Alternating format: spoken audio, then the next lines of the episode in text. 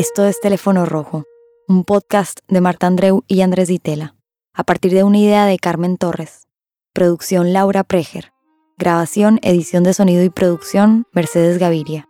Auspiciado por el programa de cine de la Universidad Torcuato Ditela.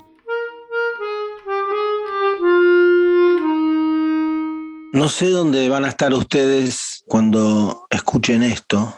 Eh, nosotros estamos en distintos lugares y no quiero develar la fecha en que estamos grabando esto, pero yo estoy en mi casa en Buenos Aires, es un día de sol, eh, con un poco de fresco todavía, eso les puede dar una pauta de cuándo es. ¿Y tú, Marta? ¿dónde Yo, estás? Yo estoy en Barcelona eh, y en plena ola de calor. Nos prometen que esto va a parar algún día, pero aquí estamos.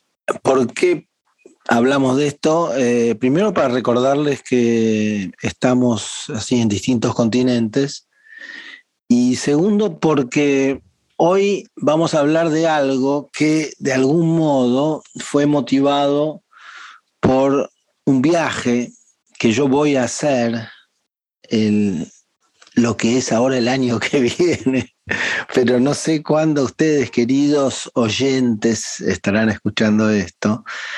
Eh, voy a pasar una temporada en Cambridge, Massachusetts, que, donde está la Universidad de Harvard, donde voy a dar un curso. Y en la Universidad de Harvard existe un grupo que se llama en inglés Sensory Ethnography Lab.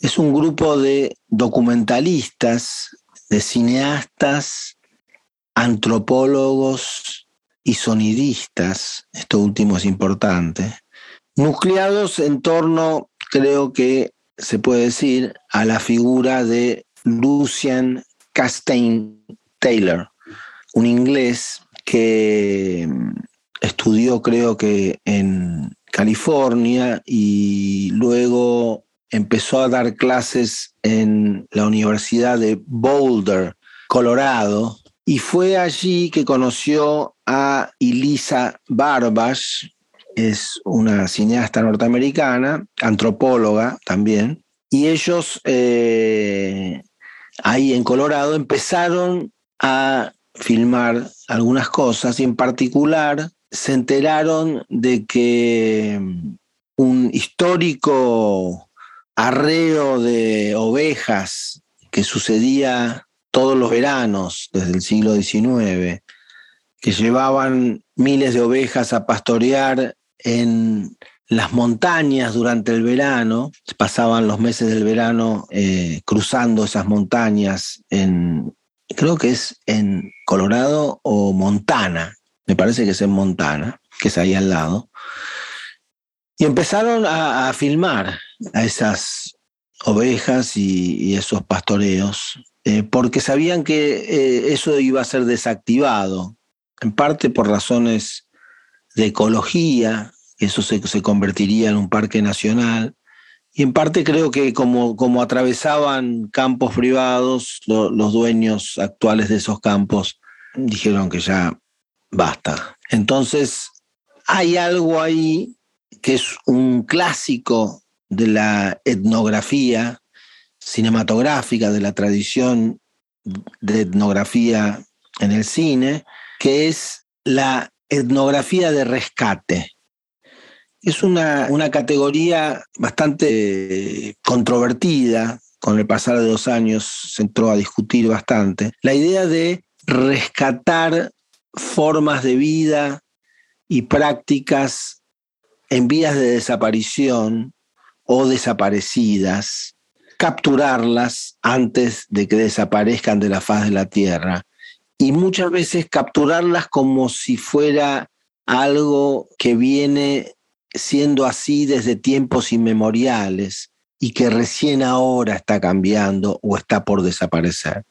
El cine documental empieza un poco de ese modo, con la famosa película de mm, Robert Flaherty, llamada en español creo que es Nanook el esquimal, sobre un esquimal, ahora decimos eh, un integrante del pueblo inuit en Alaska, que Flaherty filmó creo que en 1914 o por ahí, y que en realidad Flaherty le pedía a la persona que interpretaba a Nanook, que en realidad se llamaba distinto, y que había sido originalmente el guía que lo había guiado a, Flaherty en esa primera expedición antes de filmar la película, o sea que es casi un actor, eh, que interpretara las cosas como las hacían antes. Entonces hacían, por ejemplo, la caza, no sé qué cazan, focas, lobos marinos,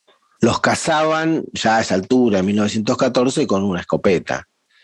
Pero Flaherty le pidió que para la película lo cazara con un arpón, como hacían en los viejos tiempos. Todo esto entra en esa categoría que se llama en inglés salvage ethnography o etnografía de rescate, de rescate de vidas, de formas de vida en vías de extinción. Entonces, e, ese es un poco una forma que aparece en este intento de registrar la vida de los cowboys, estos pastores, ya no existen más, eh, por lo menos no hacen más esa actividad ahí.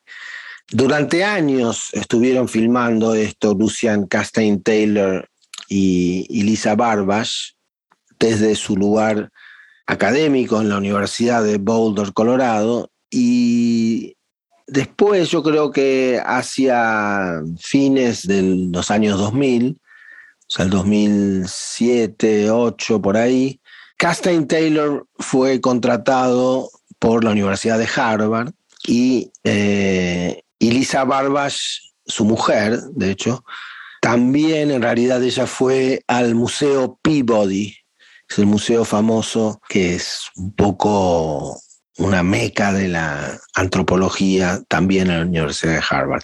Y ahí empezaron a elaborar este material que había grabado en realidad Lucian Castaigne Taylor.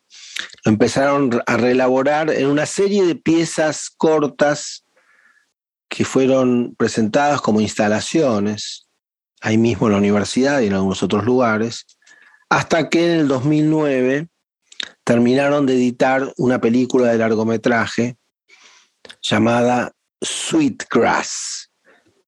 Sweetgrass es como las pasturas tiernas, las pasturas dulces, es un tipo de pasto inclusive entiendo, que es lo que buscan las ovejas en la, en la montaña durante el verano. Y esa película, Sweetgrass, de 2009, co-dirigida por Lucian Castaigne Taylor y Lisa Barbash, fue la presentación, la carta de presentación en sociedad y en los festivales de todo el mundo de este grupo llamado Sensory Ethnography Lab, laboratorio de etnografía sensorial. Son esos títulos extraños que tienen en, la Universidad de Harvard. Durante mucho tiempo el programa de cine, por ejemplo, se llamaba algo así como estudios visuales y etnográficos. E inclusive había sido fundada con otro nombre aún más raro, que era Departamento de Luz y Comunicación. Y ahora se llama eh, eh, Sensory Ethnography Lab. La palabra sensory es importante, ¿no? Porque no habla solo de lo visual, sino de todos los sentidos, o por lo menos de más de un sentido, donde, como dije al principio, el sonido va a ser uno de los elementos importantes y, que va a dominar una de las películas de las cuales vamos a hablar. Bueno, entonces ahí me lo dejaste. Al, al Sensory Ethnography Lab y esa, con esa gran película, Sweetgrass, con la que curiosamente diría ellos de alguna forma son, eh, no sé si usar esta palabra, pero bueno, ya estoy ahí, eh, son ciertamente comedidos frente a esa lógica de la etnografía del rescate, porque literalmente ¿no? es una forma de vida que, digamos, es la última transhumancia de un cowboy, ¿no? que efectivamente va a desaparecer, y, y en donde, de alguna manera, esa cuestión del sensory sí que les permite dar un paso al lado respecto a esa etnografía clásica, ¿no? con una voz en off que narra y explica y que se impone, ¿no? Eh, con una problemática eh, que ellos intentarán resolver en sus prácticas cinematográficas y que espero que hoy eh, podamos discutirla o, bueno, o atravesarla. Y de la cual ya hemos hablado un poco, que tiene que ver con la otredad, ¿no? cómo filmar a ese otro que tiene una vida distinta, cómo aproximarse a, a, esa, a esa vida distinta sin colonizarla, ¿no? sin imponer tu, tu, mirada. Y efectivamente, ese sensory, creo que eh, para dar ese paso, digamos, para dar ese paso al lado y alejarse un poco de esa imposición, ese sensory es clave. Porque de alguna manera pareciera que eh, llevan esas propuestas cinematográficas, las alejan, mejor dicho, del relato, de la idea de la vida del otro puede ser relatada, y la llevan más bien a la experiencia. ¿no? Es decir, una película es algo a experimentar. Si todo cine, por un lado, cuenta un cuento o, potencialmente puede contar un cuento, también propone una experiencia. Me da la sensación que el Sensory, em, del Sensory Ethnography Lab subrayarán más lo de la experiencia y entenderán el cine como, como casi como un evento, ¿no? como una experiencia propuesta al espectador, para la cual todos los sentidos van a ser tratados de, igual manera, ¿no? No solamente la imagen, sino de repente el sonido adoptará un, lugar preponderante y de hecho, ¿no? La película eh, con la que eh, eh, convenimos a nosotros dos empezar a jugar, ¿no? O empezar a hablar o a explorar para después encontrarnos y, e intercambiar, es precisamente una película en donde el elemento central es el sonido, ¿no? Expedition Content del 2020 y en esta ocasión no es una, una obra eh, realizada por eh, Lucien Castain-Taylor y Verena Paradel, que se convertiría a lo largo ¿no? de estos años ah, en, en, su cómplice en el crimen, sino eh, dirigida por Ernst Karel y Verónica Kusumariati, que de hecho Ernst Karel es, eh, viene del, eh, digamos, del, trabajo sonoro. Y si no me equivoco, si no, ya me corriges, porque esta, esta nota no la tomé, Verónica Kusumariati diría que viene más bien de la antropología. Pero en cualquier caso, lo que es más, más interesante en todo esto, yo diría a nivel de cuando hablamos de, quién está a la cabeza de esta película y hablamos de la palabra ¿no? director, que es la que normalmente nos, nos eh, permite identificar ¿no? la autoría o la, eh, digamos, esa mm, responsabilidad creativa, en este caso, en esta película, cuando se acaba la película, en lugar de decir dirigido por, dice composed by.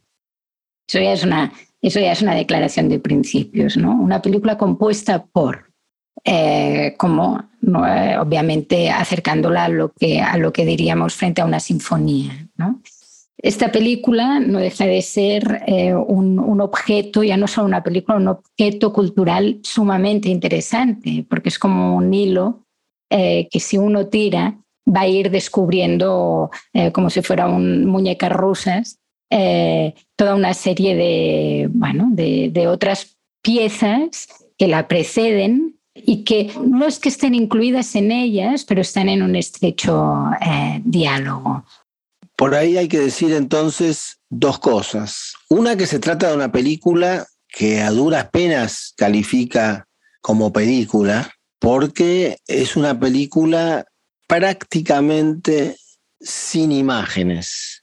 Es decir, aparece algún cartelito, una placa con un texto breve, informativo, alguna traducción más adelante y al final, sobre, yo noté aquí, sobre los 58 minutos aparecen un par de imágenes de archivo como un flash, ¿no? ¿Y de qué se trata la película? Se trata de los elementos básicamente de las cintas que fueron grabadas en audio de la expedición que mandó justamente el Museo de Antropología Peabody de Harvard. Bueno, lo que hoy es parte de Indonesia, también se llama Papúa Nueva Guinea, que es una isla que está cerca de Australia, digamos, para ubicar, eh, y que justamente la, soberanía eh, sobre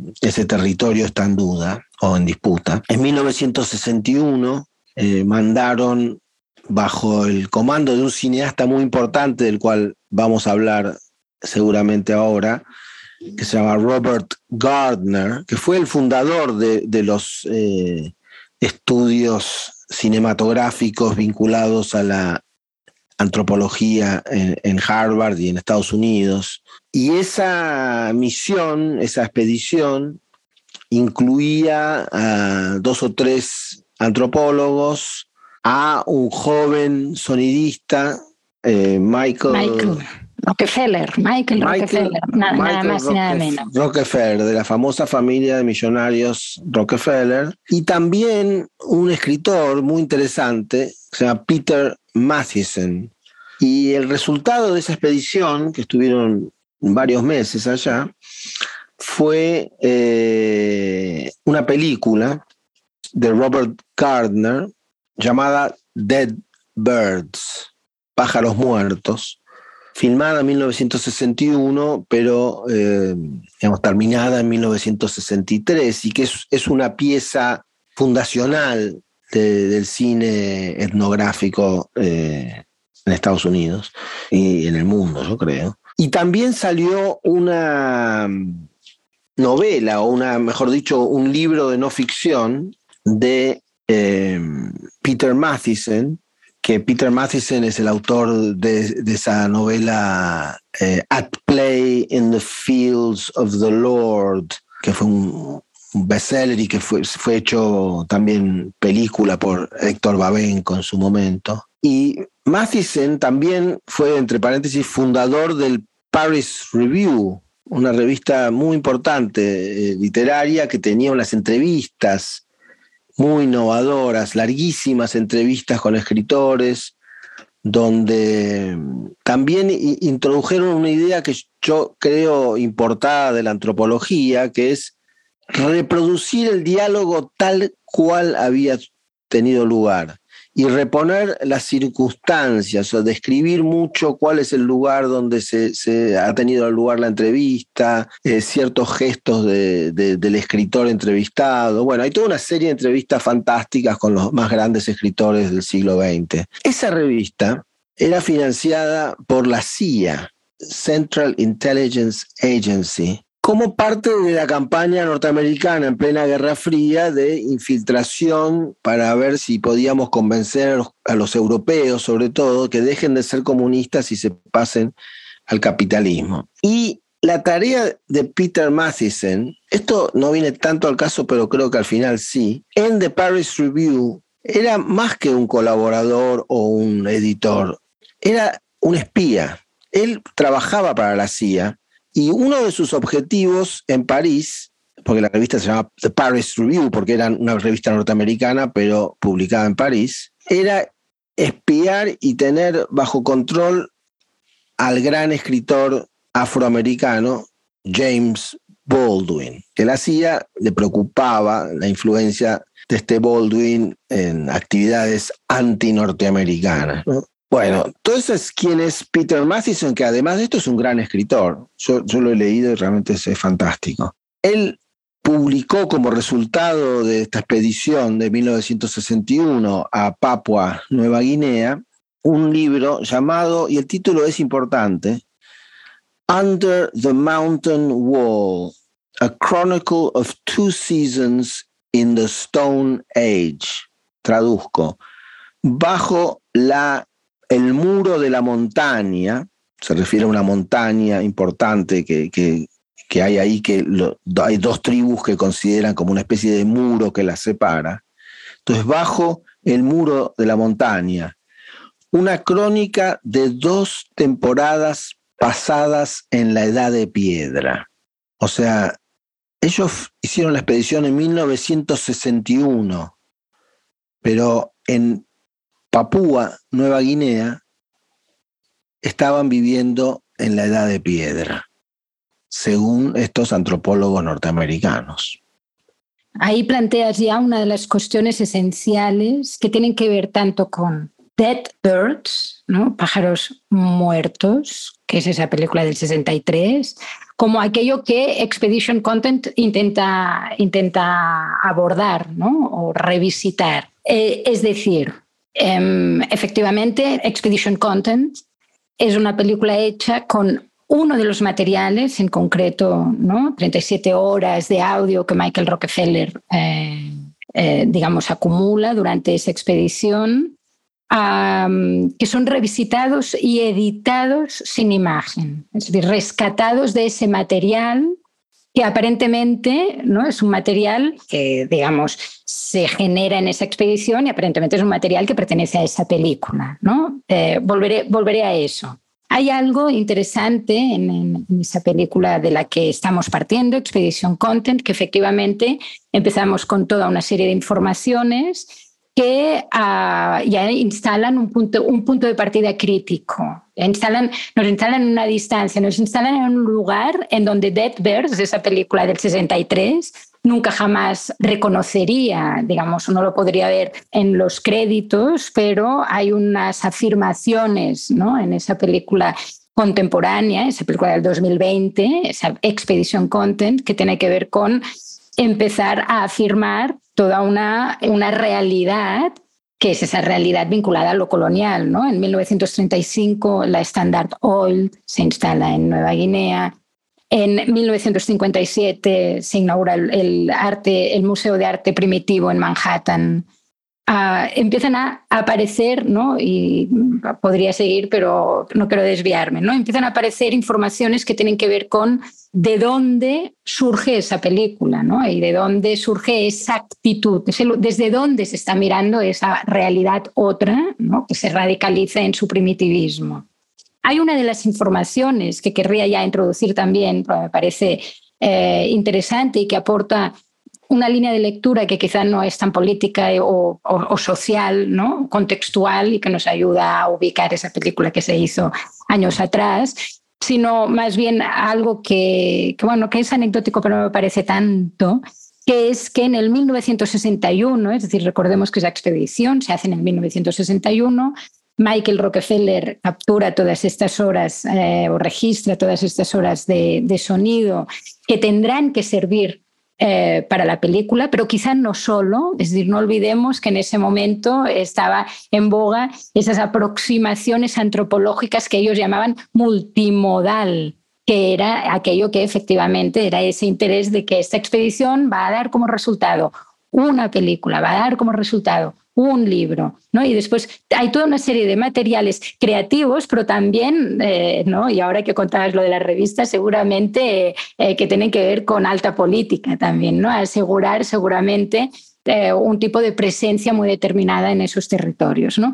Pues resulta que en 1961 Michael Rockefeller, fascinado por ese lugar, regresará a, registrar, a seguir con su trabajo y capturar más sonidos, pero va a desaparecer. Aparentemente eh, iba en canoa con su colaborador, el, antropólogo René Wassing, la canoa vuelca eh, y en ese momento Michael, en lugar de esperar el rescate, cosa que sí que hará René, cree que puede llegar nadando hasta la orilla y desaparece. ¿No? Entonces, hemos hablado de aquí y allá de fantasmas. ¿no? Para mí esta, hay, un fantasma, uno de los fantasmas de esta película es precisamente esa mm, desaparición, ¿no? ese saber ya desde el principio de la película que quien registró todo ese material que vamos a escuchar, ah, frente al cual nos vamos a, al cual nos vamos a enfrentar, desapareció.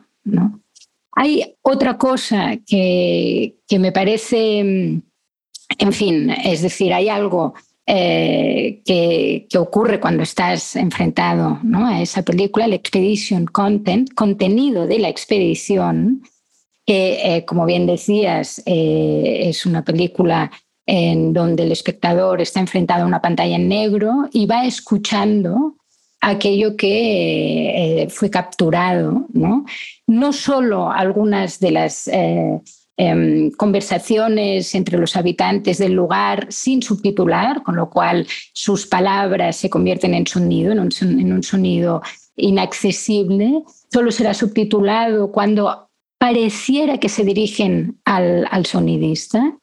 Pero también hay al, al inicio y al final dos momentos que son puramente de equipo, ¿no? Es decir, que a quien escuchamos son a los fabricantes de la película al final hablando de jazz, hablando de su mundo básicamente, de una manera eh, un, tanto, un tanto crítica, lo que me gustaría que quizá después, para no ir mezclando cuestiones, eh, podamos regresar.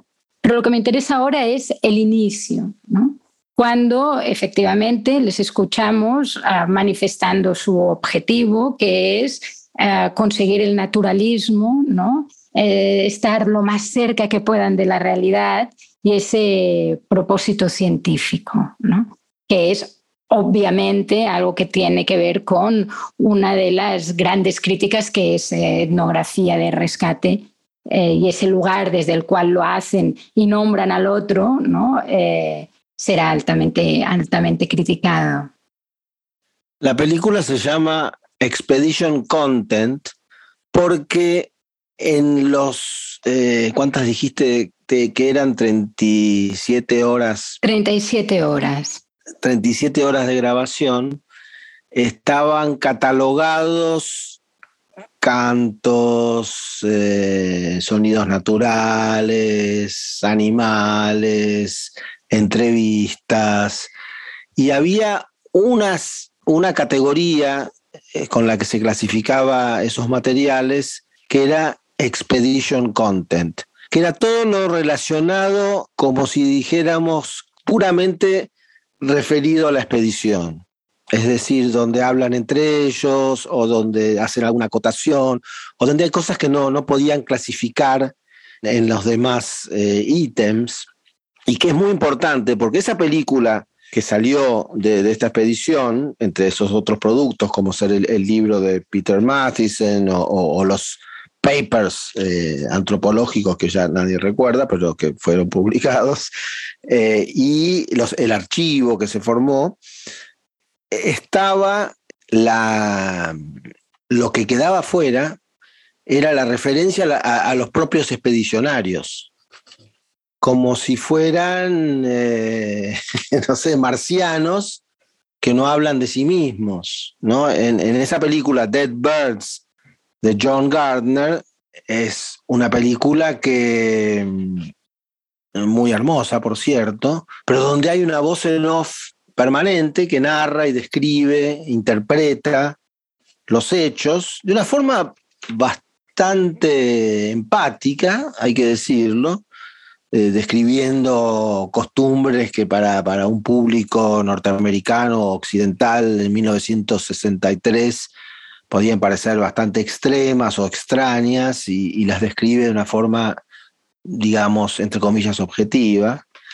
Pero lo, que no está presente es quizás el hecho más importante de, esa expedición, que es el encuentro entre los expedicionarios y el pueblo Dani, creo que, es como lo llamaban, después parece que tenían también otro nombre, eh, o dos nombres distintos, y donde básicamente se trata de dos pueblitos o dos aldeas que están una al lado de la otra, separadas por una pequeña montaña, y en ningún momento aparece eh, estos invasores, que debe haber sido el hecho más significativo eh, en, ese lugar en 100 años.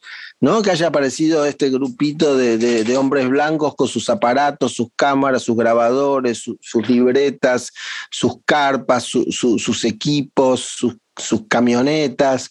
Es decir, eh, el hecho más importante que está sucediendo no lo están registrando. Y lo que quedó registrado de ese hecho son estas cintas, fragmentos apenas de estas cintas, donde ellos hablan entre sí, donde básicamente casi se podría decir que se convierte en narrador el desaparecido Michael Rockefeller, que era eh, muy joven en ese momento, sonidista, porque dice todo el tiempo, esto es tal cosa, esto es tal otra, ahora son los niños cantando, ahora están jugando, esto es el sonido de unas moscas, este es el ruido de la lluvia a las 5 de la mañana. Y al final aparece ese extendido diálogo que él está grabando sin haberles avisado a sus colegas, todos hombres blancos norteamericanos, y es, es su cumpleaños. En su cumpleaños están, se ve medio borrachos, todos los hombres blancos que están solos, estarán, no sé, en la carpa o donde, no están con los nativos, y empiezan a hacer bromas, empiezan a, canturrear canciones, empiezan a hablar de la música que les gusta, que es el jazz, empiezan a nombrar sus músicos favoritos, Cannonball Adderley, pero lo empiezan a hacer, no se sabe bien quién habla de entre ellos, imitando el acento afroamericano, es decir, de los negros eh, norteamericanos. Y hay un poquito de, un subtexto, y a veces no es tan subtexto racista, cuando por ejemplo hacen el chiste de Cannonball Adderley, que era un, un gran músico de jazz, de la época, uno dice, y Cannonball Adderley, y entonces dice, Cannonball, Cannibal Adderley, como haciendo un chiste que con la palabra, el, sonido de, su, nombre, Cannonball, Cannibal. Eh, eso aparece no, no por nada y muy cerca del final, toda esa gran fiesta y a la vez es el momento donde aparecen por primera vez imágenes en la película, flashes, apenas segundos de imágenes de un ritual con fuego que hacen, ahora sí, los nativos, porque solo se filmaban los nativos, no se filmaban a sí mismos los expedicionarios. Y ahí yo creo que hay, hay una especie de crítica ¿no? en la película, como diciendo, bueno, ¿quiénes eran estas personas que fueron a filmar? y cuáles eran sus intenciones. Si bien las intenciones eran buenas, entre comillas, pero ¿qué traían? ¿No? Como años más tarde, Peter Matheson justamente cuenta el caso de unos, eh, unos curas, básicamente un, un, cura norteamericano que va a la selva en Brasil a ayudar a los pobres indios y que los termina contagiando, no sé si de polio o qué enfermedad, y, la mitad de la tribu muere por haberlos contagiado quien iba a salvarlos. Entonces esto es algo que está, está explicitado en Expedition Content. Cuando digo explicitado no está dicho pero aparecen estos contenidos de una forma que no aparecía de ninguna manera en la película Dead Birds de Gardner de, 1963 y, no sé eh, en el libro de Matheson de esas dos temporadas en la crónica de dos temporadas en la edad de piedra porque ellos pensaban que estaban viajando a la edad de piedra es como que no se daban cuenta que esos que estaban filmando eran sus contemporáneos. O sea, estaban viviendo en 1961, no en la edad de piedra. Y estaban en medio de una invasión, de la cual estos científicos norteamericanos, científicos, cineastas, antropólogos, eran quizás partícipes involuntarios y hasta cierto punto. Es que en el fondo mmm, diría que el objeto real, obviamente, de Expedition Content, o el objeto, por no decir el objetivo, o el propósito, es cuestionar esa, esa mirada, ¿no? esa forma de aproximarse al otro cinematográficamente ¿no?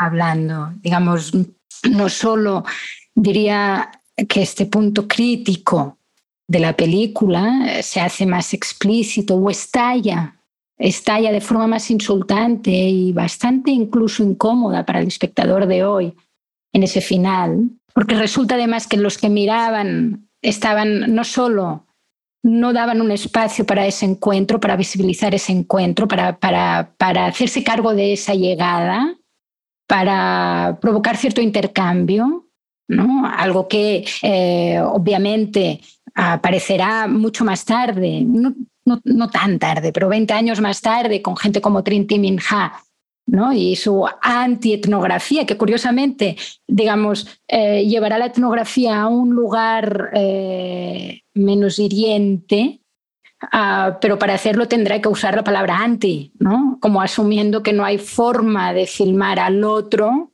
sin, sin desmontar, sin, sin destructurar la, la, la, filmación misma, ¿no? cambiando eh, ¿no? y usando esa expresión eh, tan, tan eh, que se hizo tan conocida suya, ¿no? no hablar sobre, solo hablar cerca de, ¿no? al lado de. Entonces hace esa película extraordinaria en los, en los años 80, ¿no? que, se, que se titula Reassemblage, en donde en el 82, ¿no? filmando a gente, a unas, especialmente mujeres en, Senegal, en donde su voz en off obviamente no intenta explicar nada ni entender nada. Eh, simplemente ah, va afirmando aquí y allá, eh, dando significado a las escenas, posicionándose frente a las escenas, pero rechazando el hecho de hacer una película sobre esa cultura. ¿no? Eh, más bien pues enfrentando las expectativas que puede tener el espectador, a, esa necesidad de dar sentido y a, cuestionarse a sí misma y a eh, compartir precisamente la imposibilidad, esa imposibilidad. Ese tipo de mirada que aparece con Triti Menja en los años 60 no existe. Obviamente, ¿no? Está esa narración eh, que no deja que el otro exista, es decir, efectivamente Robert Gartner es incapaz de callarse en la película de los 60. Es que no se calla. Y cuando digo, eh, de hecho voy a volver a eso, pero cuando digo que, claro, el gran objeto de Expedition Content es, es cuestionar o situarse frente a ese viaje, y algo maravilloso, y es que tenemos ese fantasma que es el propio, el propio sonidista, después hay un gran, enorme fuera de campo, que es precisamente esa película que no vemos, la película que se hizo, la película que está eh, a los lados del material marginal, del material que tenía que ser marginal, ahora es lo central y no hay imagen posible. Y cuando digo que esta película es crítica, obviamente estalla en esa crítica final, pero para mí hay dos elementos, uno que es evidente, que es la pantalla en negro, ¿no? Eh, que, que hablan de esa imposibilidad de imagen, es decir, una imagen que se creará mentalmente en el espectador por esas voces de, Michael Rockefeller, presuntamente, diciendo lo que va, vamos a escuchar, ¿no? Pero es una voz que no nos está hablando a nosotros, se está hablando a sí mismo, a su yo del futuro, aquel que llegará a Harvard e intentará reclasificar todos esos materiales, ¿no? Pero eh, obviamente está en ese pacto, esa decisión fílmica eh, de la que también me encantaría discutir un poco, eh, que es mostrar, el no mostrar imagen, ¿no? Y obviamente se genera esa imagen mental a partir de, sus eh, indicaciones, eh, pero ahí en esa decisión de usar negro hay, hay, una posición política, obviamente, porque además viene herida momentáneamente por algunos destellos azules y viene herida por esas dos imágenes hacia el final. Pero hay algo que también para mí fue muy enigmático y, y que se, se cuela ya al inicio, a no ser que esté equivocada, eh, que cuando hablaba de esa cartela inicial en donde se dan cuatro nociones contextuales para que, obviamente, también de, de forma crítica, relacionemos lo que vamos a escuchar con algo que no es para nada inocente, ¿no? Esas compañías extractivas, etcétera, y que están detrás, ¿no? O esas complicidades. En algún momento dice también que el gobierno holandés eh, es colaborador de esa, ¿no? Que eran los que tenían unas colonias antiguamente ahí, en fin, es decir, todo ese contexto. Pero la última de las cartelas, para mí, es muy enigmática porque dice 1971, asalto de la policía estatal contra un levantamiento en la prisión de Ática, en Estados Unidos. Digo, a, no ser que yo me esté equivocando, lo hice un poco de investigación, no, muy extensa, pero eso en realidad no tiene una relación mm, de causa-efecto con nada de lo que estamos hablando, pero sí de, una, de un evento que visibiliza la imposición de poder, el choque de fuerzas. Eh, por lo tanto, tenga o no tenga relación, cosa que además el espectador no tiene por qué saber porque no es algo que la película facilite, te ubica en un lugar crítico desde el principio. ¿no? Y de hecho, ¿no? nosotros empezamos viendo esa película, Expedition Content, Ahora decía que este, esta película genera un gran fuera de campo, que es esos pájaros muertos. Obviamente, una de las primeras cosas que, que haces, ya que la película te genera ese propio de ese deseo, ¿no? Al, ubicar algo en fuera de campo, provoca el interés, ¿no? El deseo de ver, ¿no? Eh, provoca ese movimiento.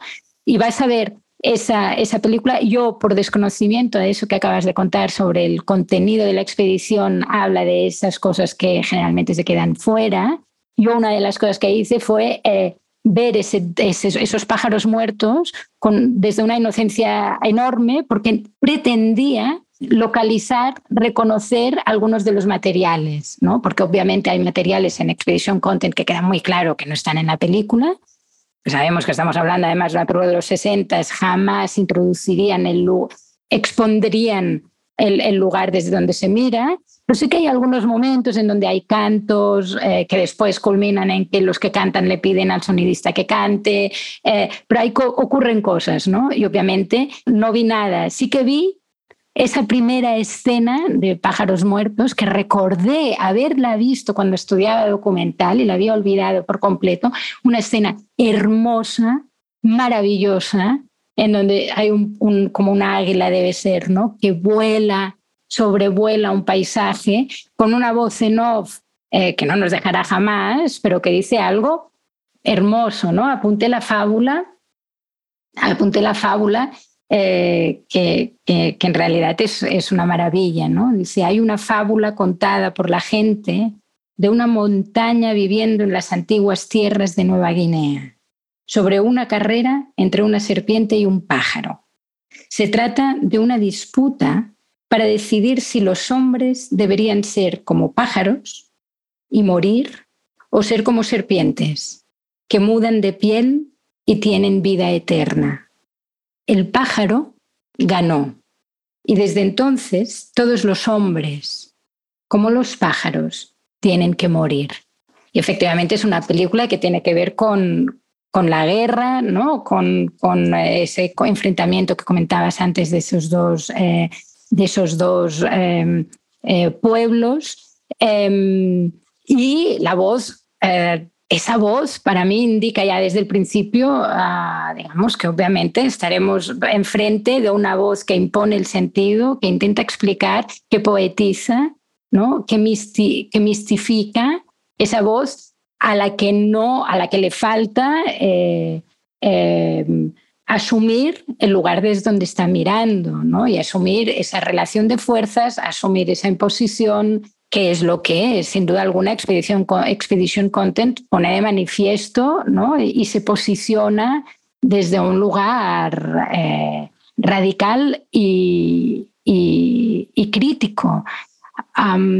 Quería comentar igual y, después, si, acaso, em, volvemos atrás, si hay que volver atrás, pero quería comentar que en la búsqueda, la búsqueda de eh, que no fue fácil encontrar eh, Dead Birds, por cierto, más allá de que sea un, un gran referente.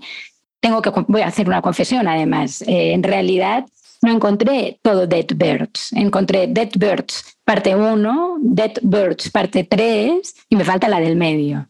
¿no? Me falta la del medio, con lo cual hasta, hasta pensé, imagínate si esos sonidos resulta que están todos en el medio. Pero después, buscando un poquito más y ahora además has confirmado con el significado de Expedition Contents, me quedo tranquila. Pero lo que sí que encontré es una rareza hecha en el 2013 del propio Robert Gardner, un año antes de morir. Robert Gardner murió en el 2014. Es una rareza hecha en el 2013 con material del 1989. Ojo, porque hoy, si soy consciente, estamos manejando un montón de fechas, ¿no? Que se titula Dead Birds Re-Encountered. Es una película, yo diría que no llega, o sea, no lo es, es y no lo es. Es un, bueno, llamémosle película, es una película de cuarenta y pico minutos. Digo que no lo es porque es un epílogo, no es una película, es un gesto, yo diría, de, de necesidad eh, ética, quizás, en los ochentas, ¿no? contemporáneo de, esa, de, ese, impulso de Trinity Minha eh, ¿no? y esa necesidad de replantear la mirada del otro, cómo mirar al otro, ¿no? Cómo acercarse al otro, cómo de alguna manera abrir el espacio, ¿no? Del, eh, es decir, abrir los significados, ¿no? No, dejar, no dejar que circulen miradas que encierren el significado, sino proponer películas en donde los significados se escapen y evadan toda posibilidad de representación. Entonces Robert Gardner regresa a ese lugar y se reencuentra con los dos personajes principales de Dead Birds, uno, Dead Birds, perdón, eh, uno es Weyak, que ya es viejito como él, y el otro es Pua, que en Dead Birds o Pájaros Muertos es un niño y ahora es un adulto, se encuentra con ellos y cinematográficamente hace todo lo contrario que hizo en Dead Birds. Aparece él en imagen, se abraza con ellos, se sienta, les muestra las imágenes que hizo anteriormente, dialoga con ellos. Ocurre algo de hecho hermoso, que es que como película diría que es hasta frustrante, ¿eh? no hay un gesto cinematográfico fuerte, pero es un objeto que ubicado entre Expedition Content y Dead Birds, Pájaros Muertos del 63, es profundamente revelador, ¿no? porque efectivamente sientes todo aquello que no fue capaz de hacer y que tampoco está muy preparado para hacer. Pero hay una escena ahí en donde eh, él se sienta con Púa, el niño, el niño que filmó 20 años atrás, y se revelan varias cosas de entrada que él no habla el, el idioma, no lo habló nunca, es decir, hay alguien traduciendo. Y Púa dice, mi nombre es Púa, tú eres quien me lo dio. Desde entonces es así como todo el mundo me llama, en su propia tribu. En la película del 63, cuando él presenta a ese niño con una foto, ¿no? él presenta a ese niño y hay esa voz que dice, este se llama Púa y se llama así por la forma en cómo se pinta. Hay algo de, que ese pájaros muertos eh, reencontrados o reencontrada, ¿no? reencontrada la película, Dead Birds Reencountered, que certifica ¿no? precisamente todo aquello que que la primera ah, ocultaba, ¿no?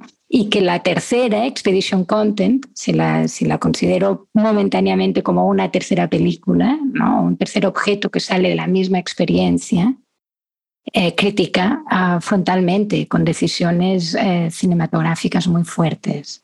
Quizás una de las eh, definiciones o posicionamientos más interesantes de este sensory Ethnography Lab, liderado por Lucian Castaigne Taylor en la Universidad de Harvard y, del cual Ernst Karel es uno de, los socios fundamentales, sobre todo de, digamos, esta película es una de las primeras películas, entre comillas, que dirige Ernst Karel junto con Verónica Kusumariati, pero Ernst Karel ha participado en casi todas las películas del Sensory Ethnography Lab como sonidista, eh, a veces grabando in situ, pero sobre todo componiendo la banda sonora, eh, que, es en muchas de las películas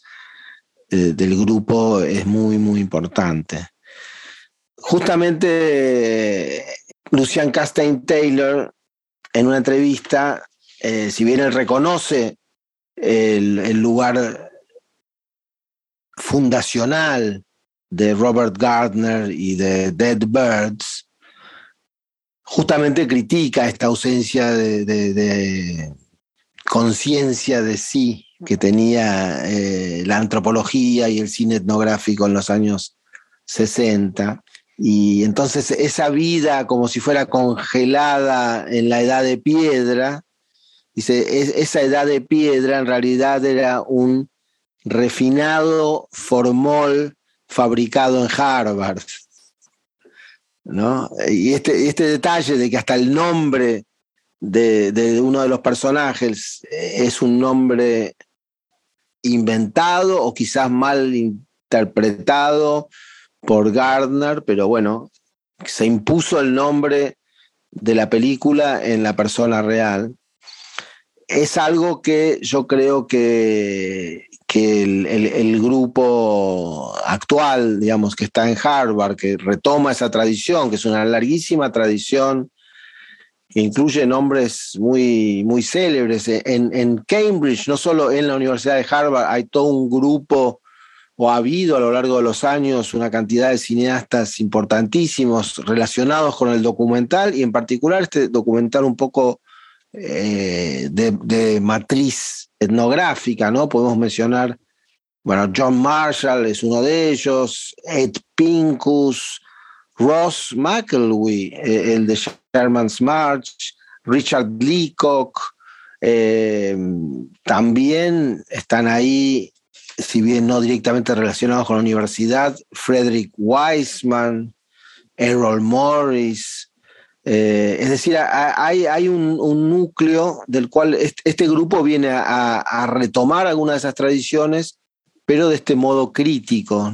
Eh, entonces, al principio yo, empecé describiendo eh, la película que, puso en el mapa al Sensory Ethnography Lab, que fue mm, Sweetgrass, la, película sobre el pastoreo de, ovejas y los últimos cowboys, y dije que participaba un poco de este espíritu de la etnografía de rescate, ¿no? De, así como en Dead Birds se rescata los últimos momentos de cómo era la vida de esa tribu antes de que cambiaran las cosas, y que esas cosas cambiaron en parte porque fueron ellos a filmar, pero tampoco es que habían estado permanecido en esa misma eh, imagen fija desde la Edad Media, o sea, no es así, obviamente, de la Edad de Piedra, perdón.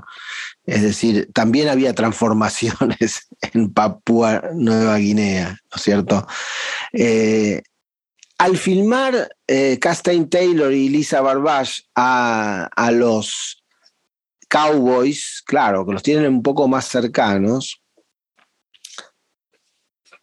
hacen un, un pequeños gestos de reconocimiento de que ellos están ahí filmando. Y la forma en que lo hacen, y con esto quizás vamos a, tener que terminar por hoy, es, hay una escena, o sea, Castaigne Taylor eh, eh, durante dos o tres veranos acompañó a, estos cowboys eh, durante semanas, haciendo esta recorrida, eh, llevando a pastoreo a las ovejas en las montañas. Muy difícil, una tarea muy, muy difícil y una especie de, esfuerzo físico, inclusive de parte del, realizador, enorme, ¿no? De haber llevado equipos y estar corriendo de un lado para otro con el trípode y la cámara. Eh, y los micrófonos. Eh, esto es algo que también él dice como que un poco me gané el respeto de los Cowboys, cuando como me, veían trabajar y correr y hacer cosas físicas también. No era solamente el, profesor de Harvard. En un momento estamos adentro de una de las carpas donde es una carpa un poco más grande donde se instala la cocina y hay, uno de los cowboys que se, se ocupa como si fuera la, ama de casa, a eh, cocinar y, ordenar y limpiar. Y está él y se asoma otro cowboy desde afuera de la carpa de la tienda sería para, para ustedes, y de golpe a, empiezan a hablar, ¿no? Y uno, justo yo me empiezo a preguntar, pero están hablando y con la cámara ahí a un metro tan cerca y, que están como actuando que no, no ven la cámara. Se, genera esa, esa duda, ¿no? Y en el momento que se genera en mi cabeza esa duda, como si la película lo supiera, como si pudiera leer mi mente,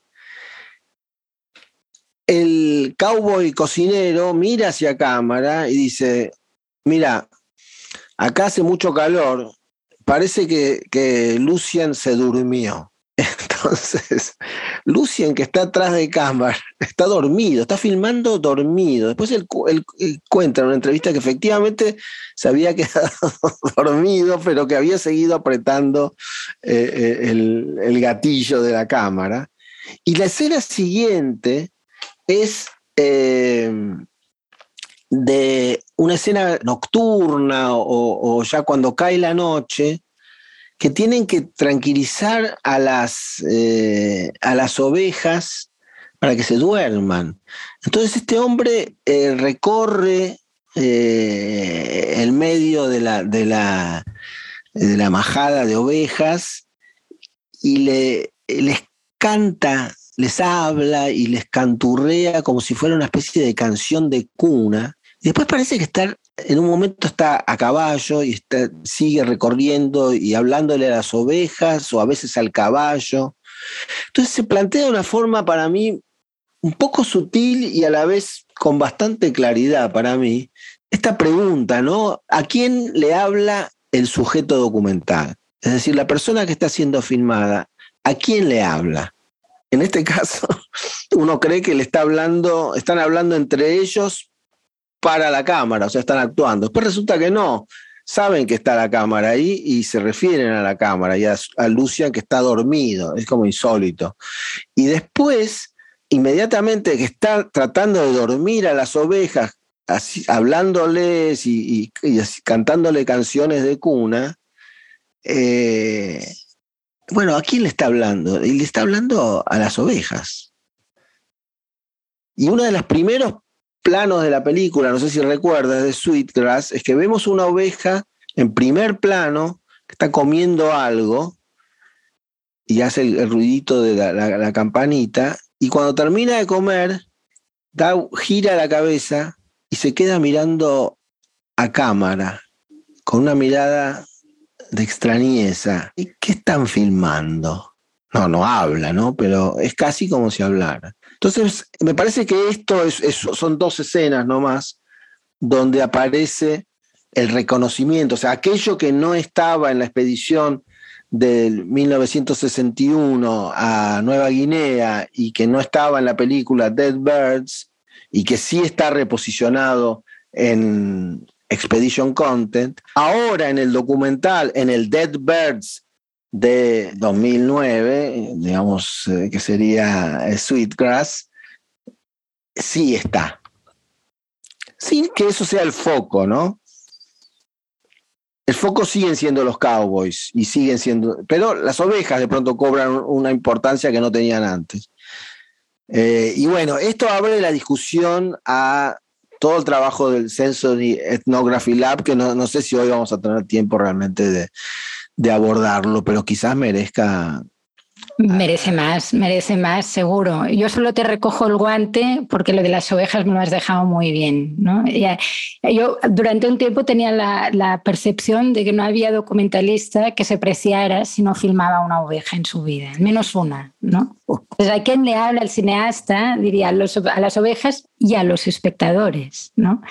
En el sentido, eh, ahora te escuchaba y pensaba de nuevo en el negro, en el negro de este Expedition Content que diría no solo es algo que nos ayuda a centrar nuestra atención en ese fuera de campo, convirtiendo lo que la película anterior mostraba en, lo invisible, es decir, nos hace focalizar nuestra mirada, nuestra, nuestra escucha, nuestra mirada que se convierte en una escucha en ese sentido, en ese, en ese sonido, no solo alimenta la imagen mental, que siempre será mucho más fértil, no solo diría que em, también se posiciona políticamente en tanto que eh, quizás hay algo que no es reparable, es decir, cuando la imagen del otro ya no es, no, se trata de agarrar las imágenes del Dead Bird y remontarlas. Decir, hay algo que tiene que ver con lo, lo irrepresentable, es decir, no, abordar esa aproximación crítica podría pasar aquí por asumir que hay imágenes del otro que no se pueden hacer, sino que además hay algo creo que tiene que ver con, esto que estabas comentando ahora, que es a quién le habla el espectador, a, quién le habla el cineasta. ¿no? Eh, yo hay algo que este, esta pantalla en negro me ha fascinado yo decía a quién le habla el sujeto documental, es decir, no el cineasta, sino quien está siendo documentado. El que está siendo documentado. Bueno, eh, al final eh, hay algo en, ese, en este cine que es el cine del encuentro, en donde esto siento que, digamos, eh, la pregunta, estas dos distintas preguntas mm, nos llevan a una misma respuesta o a una respuesta común, me explico. Eh, porque ¿no? los ejemplos que estabas dando tienen que ver con eh, hacer visible el cine no como un lugar de, representación, sino como un lugar de encuentro, ¿no? y asumir tu lado, tu parte. ¿no? Es decir, eh, identificar la imagen como el resultado de ese encuentro. cómo garantizar que el cine deje de nombrar ¿no? y deje que, por lo tanto, encerrar el significado y más bien se convierta en un lugar en donde ese significado no solo se escape, ¿no? sino que incluya en este escaparse al espectador. Y ahí, por ejemplo, hay algo que a mí me persigue de esta película que hemos visto, que es algo que es muy evidente que está ahí desde el principio, que es una pantalla en negro. Y el negro, en principio, uno tendería a, a definirlo como la falta de imagen como la falta de luz. Y ahí es algo que me parece muy interesante, es como este negro hace que todo aquello que hemos estado comentando sean cuestiones que aparezcan a lo largo de la película. Que te estás constantemente preguntando eh, qué es lo que estaban mirando en ese momento, qué es lo que estaba ocurriendo, qué es lo que quedó de eso en la película, qué es, ¿no? Eh, eh, cuál era el pacto, cuál era, cosa que además después se va, em, digamos, eh, convirtiendo en un objeto más complejo cuando mm, ves Dead Birds, cuando realmente te confrontas a ese objeto al cual hace referencia, ¿no? que es la película de los 60. Hay, hay una experiencia pictórica que me, me gustaría traer a colación ya para, para, ¿no? para acabar con los negros, que es esta experiencia, bueno, una obsesión de un pintor francés, un pintor abstracto, que a día de hoy tiene 103 años, Pierre Soulages, que a final de los 70 empezó a pintar e inventó una serie de, cuadros que él llamó los ultranegros, ultra noir, lo que está más allá del negro.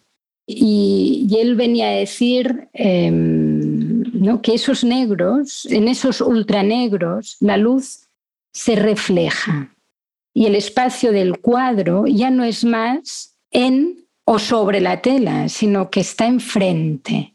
Es decir, el espectador se encuentra entonces dentro de ese espacio. Finalmente, eh, identificar este espacio de encuentro en donde uno se puede preguntar a quién le habla el sujeto y a quién le habla el cineasta, ese espacio se abre al espectador para de alguna forma cuestionar o llevar más allá o hacia adelante esas preguntas o esas limitaciones de esta etnografía del rescate, esta etnografía que se dedica a nombrar al otro, seguramente pasa por construir espacios, sea eh, incluyendo esas, eh, incluyendo ese fuera de campo o ese detrás de cámara, o develando ese, eh, incluyendo aquello que normalmente dejaríamos fuera, o pasa por decisiones radicales que es decidir no nombrar o decidir no mostrar, o mostrar, porque mostrar negro no deja de ser mostrar, mostrar de otra manera, ¿no? desde otro lugar. Esto es Teléfono Rojo, un podcast de Marta Andreu y Andrés Ditela, a partir de una idea de Carmen Torres. Producción Laura Preger. Grabación, edición de sonido y producción Mercedes Gaviria. Auspiciado por el programa de cine de la Universidad Torcuato Ditela.